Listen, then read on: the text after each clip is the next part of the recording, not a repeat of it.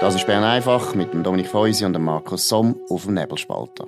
Der Podcast wird gesponsert von Swiss Life, ihrer Partnerin für ein selbstbestimmtes Leben. Das ist Bern einfach am 3. Äh, September 2021. Markus Somm und Dominik Feusi.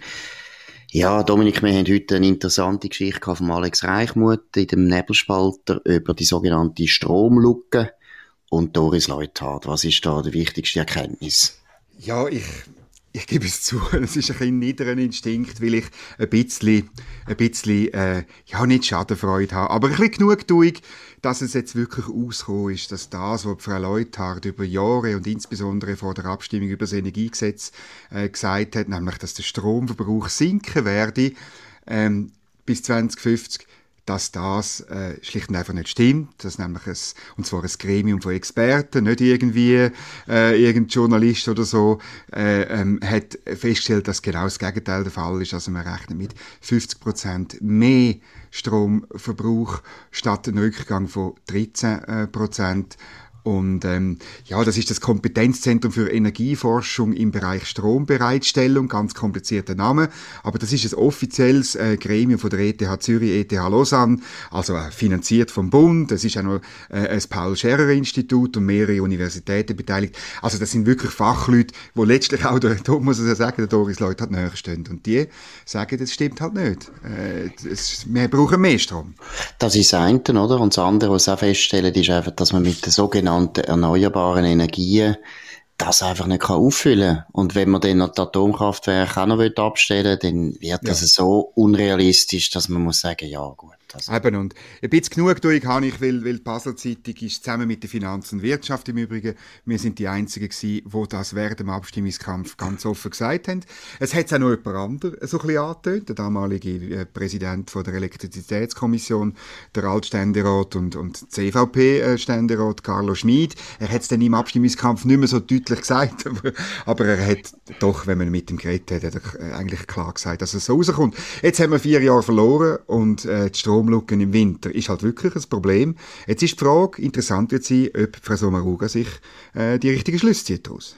Das glaube ich ja nicht, oder? Aber vielleicht genau. schnell, das glaube ich ja nicht, weil es ist ja auch für die ganze Regierung, glaube ich, eine Frage von der Gesichtswahrung ein bisschen, vor allem zum Ruga, wo ja jetzt da äh, nicht eine grosse Differenz gehabt hat zu der Politik von der Doris Leuthard. Wenn jetzt das ein Bürgerlicher wäre, wo würde sagen, ja, ich bin so so anderer Meinung gewesen, dann würde man vielleicht können hoffen, dass der das korrigiert, aber jetzt gerade bei der Simonetta Sommaruga wird das sicher nicht der Fall sein, sondern sie wird jetzt meiner Meinung nach einfach die man kann schon ein bisschen sagen, die Traumwelt einfach weiterhin betreten und, und, und, und so tun, als wäre das immer noch möglich.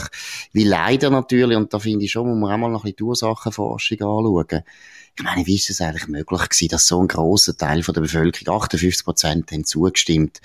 Wie ist es möglich gewesen, dass, dass Doris Leute hat? Ich meine, es ist äh, charmant und charismatisch und kann das alles gut, aber es ist ja gleich irgendwie komisch, dass man mit solchen Aussagen durchgekommen ist, wo wirklich so viele Leute, die es besser gewusst haben, die haben ja gesagt, das kann nicht gehen.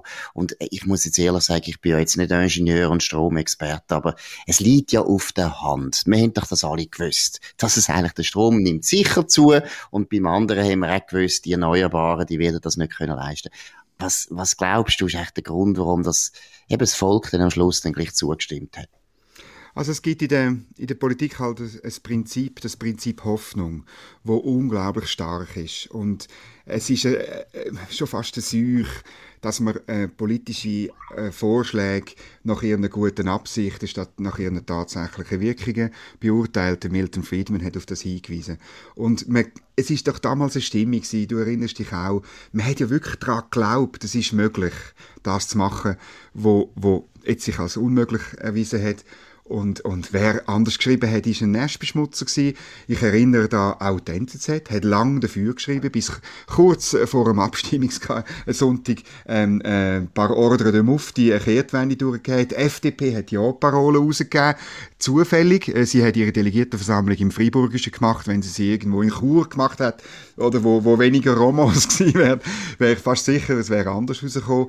Ähm, mhm. Es haben auch, die Wirtschaft hat Stimmfreigabe gemacht, die Ökonomie Economy Suisse, obwohl sie das, äh, der, die neue Energiepolitik eigentlich jahrelang bekämpft hat, aber mhm. unter, unter Druck vom Herrn Losli, von Coop und so, man hat wollen, man hat wollen nett, man hat wollen grün sein, es ist der grüne Honeymoon und, und, und, äh, ja, wo jetzt eigentlich, erst jetzt mit dem Nein zum CO2-Gesetz ins Ende gegangen ist.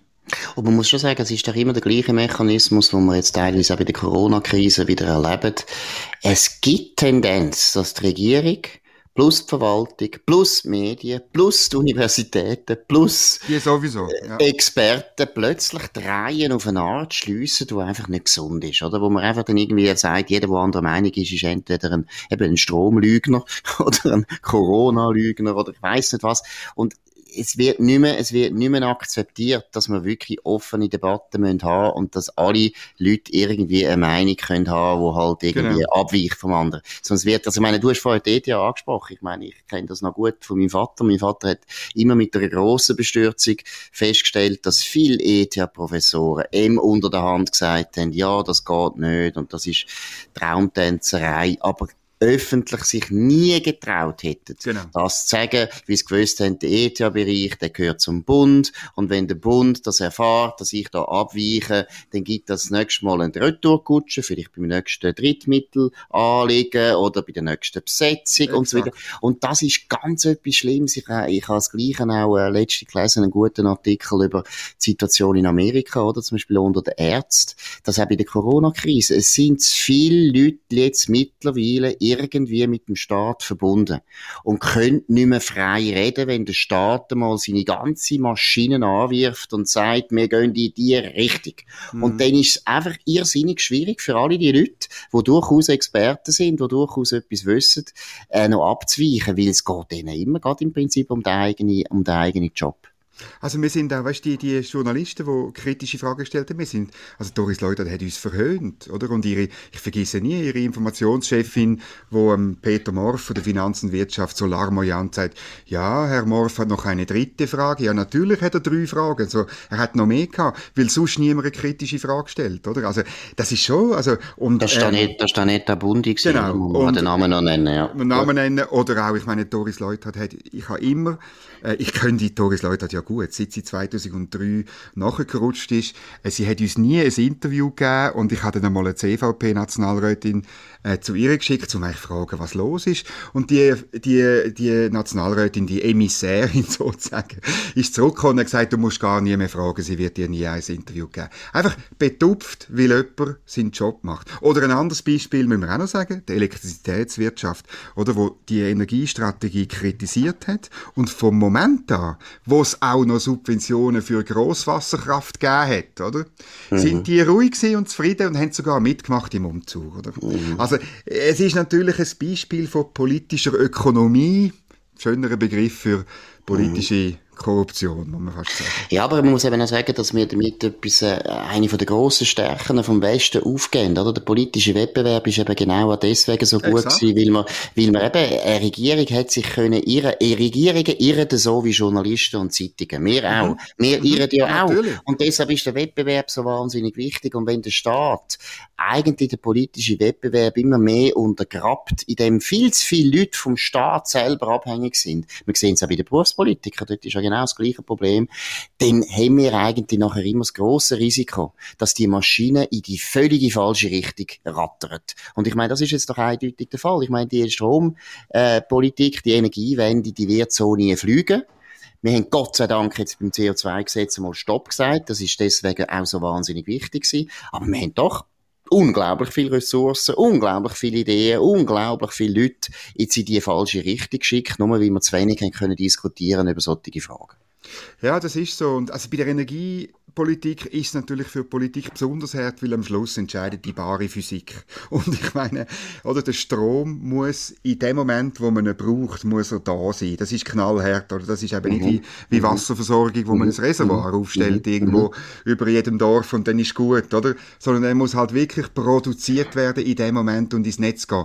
Und das ist ganz brutale Physik am Schluss vom Tag und im Winter haben wir ein Problem. Die Elektrizitätskommission, der ELCOM, die sogenannten Strompolizisten, haben jetzt äh, eben weiterhin, schon dann, der Carlo Schmid, aber auch sein Nachfolger, äh, der Altständerat Luginbühl äh, von, vom Kanton Bern, hat äh, dramatisch darauf hingewiesen, zunehmend darauf hingewiesen, wir haben im Winter ein grosses Problem. Und ähm, eben, die Politik muss jetzt reagieren. Es ist, glaube ich, die Zeit der Traumtanz ist vorbei.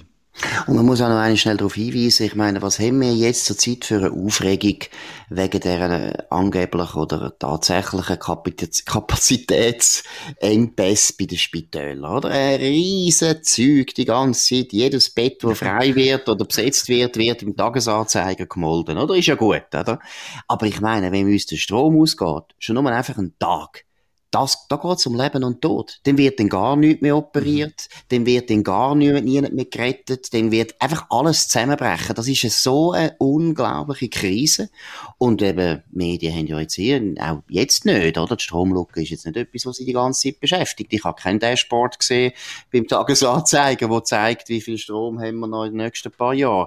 Also, man sieht ja auch ein bisschen den Verhältnisblödsinn, oder? Wo man irgendwie merkt, hey, da hat die Politik uns etwas ganz Grosses eingebrockt, aber irgendwie die Leute merken es irgendwie noch nicht. Mhm.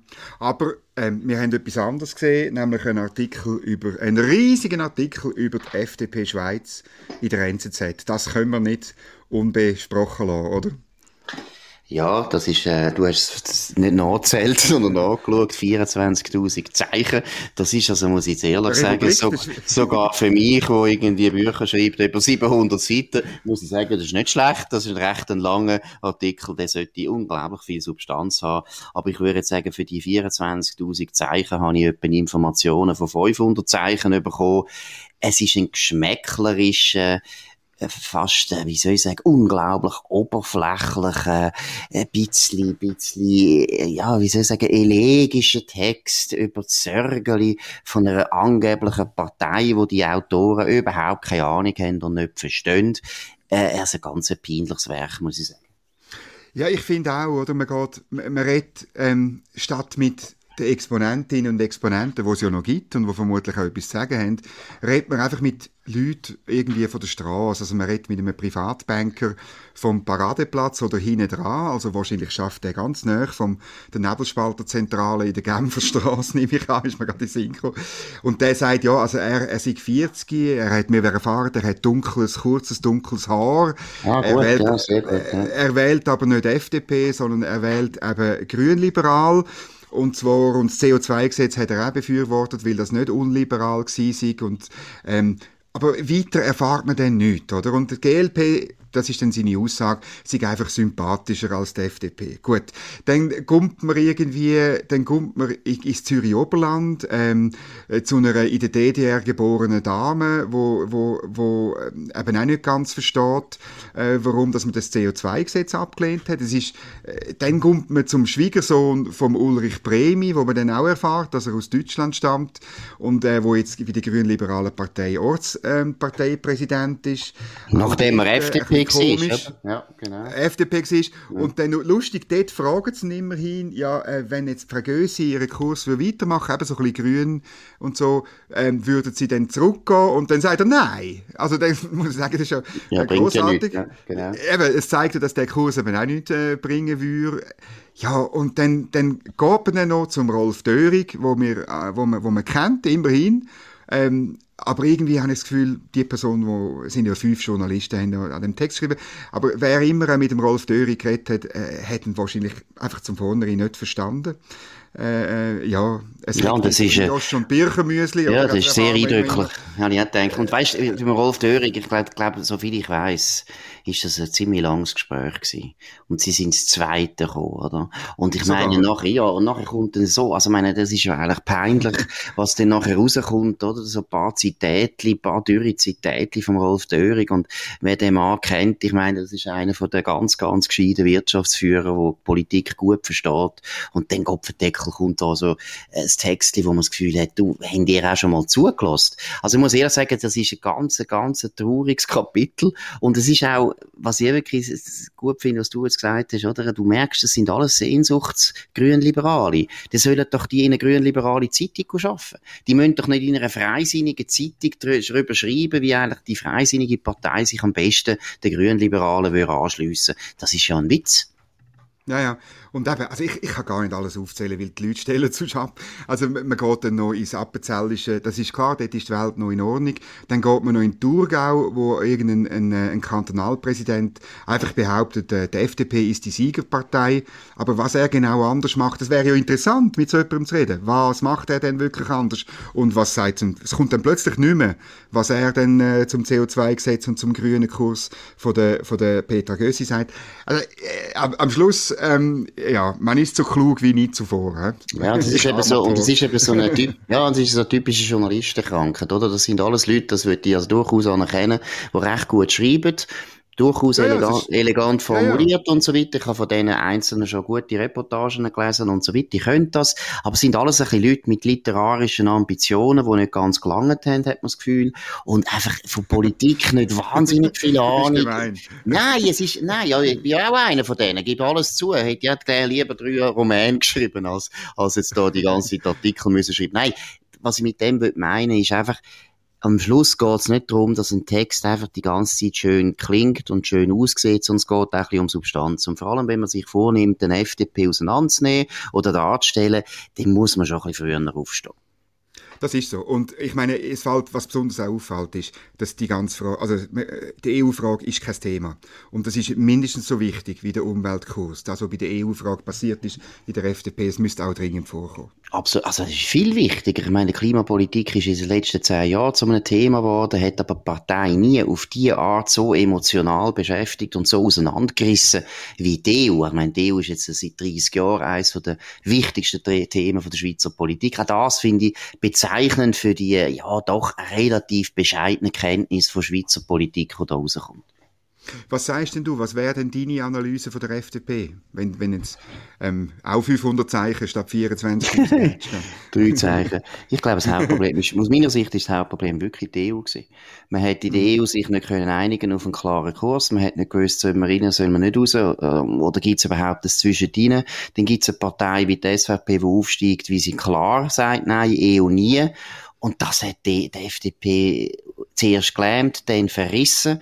Und dann kommt die dritte Phase, die finde ich eigentlich die schlimmste, wo man in ganz vielen anderen Bereichen, wo gar nichts zu tun haben mit der EU, einfach sich nach links orientiert hat, weil man natürlich die EU-Frage sehr häufig hat müssen mit der Linken paktieren, weil die SVP ist gar nicht zur Verfügung gestanden. Mhm. Aber das wäre ja noch gegangen, wenn man das macht, einfach für die EU-Frage hätte ich Verständnis. Aber leider hat das ja alle anderen Politikbereiche nachher auch angesteckt. Und das, das ist ja da, wo die Partei jetzt meiner Meinung nach so plagt und auch so, ja, wie soll ich sagen, so in eine schwierige Situation gebracht hat, weil man kann ja, also ich glaube, jetzt nur mal gerade Sozial, nicht einmal Sozialstaat, bei der AV kann man die FDP noch richtig einig und sagen, ja, Rentenalter rauf und sonst bei allen anderen Fragen sind sie so gespalten, das ist ja mhm. nicht mehr normal.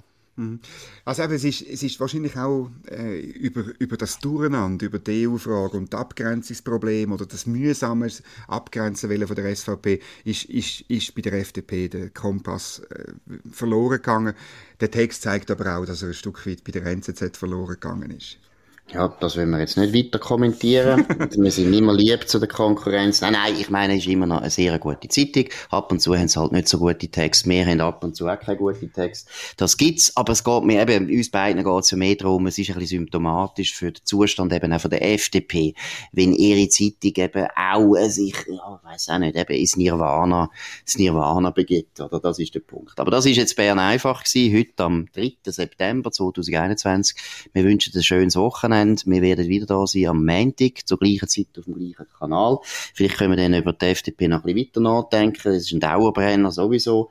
Aber wir wünschen jetzt einen schönen Abend und auf Wiederhören. Das war Bern einfach mit dem Dominik Feusi und dem Markus Somm auf dem Nebelspalter. Der Podcast wird gesponsert von Swiss Life, ihrer Partnerin für ein selbstbestimmtes Leben. Den Podcast könnt ihr auf nebelspalter.ch abladen und auf allen gängigen Plattformen wie Spotify oder Apple Podcast und so weiter.